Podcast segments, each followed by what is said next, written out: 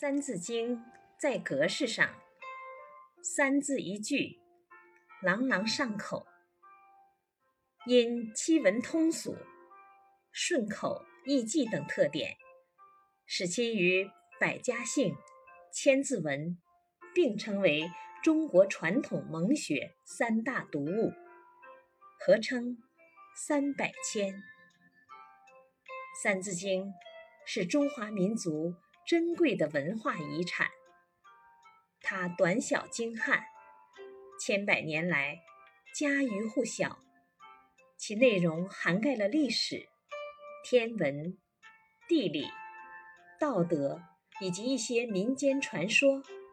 所谓熟读《三字经》，可知千古事。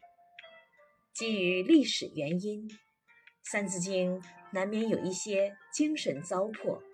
艺术瑕疵，但其独特的思想价值和文化魅力，仍然为世人所公认，被历代中国人奉为经典，并不断流传。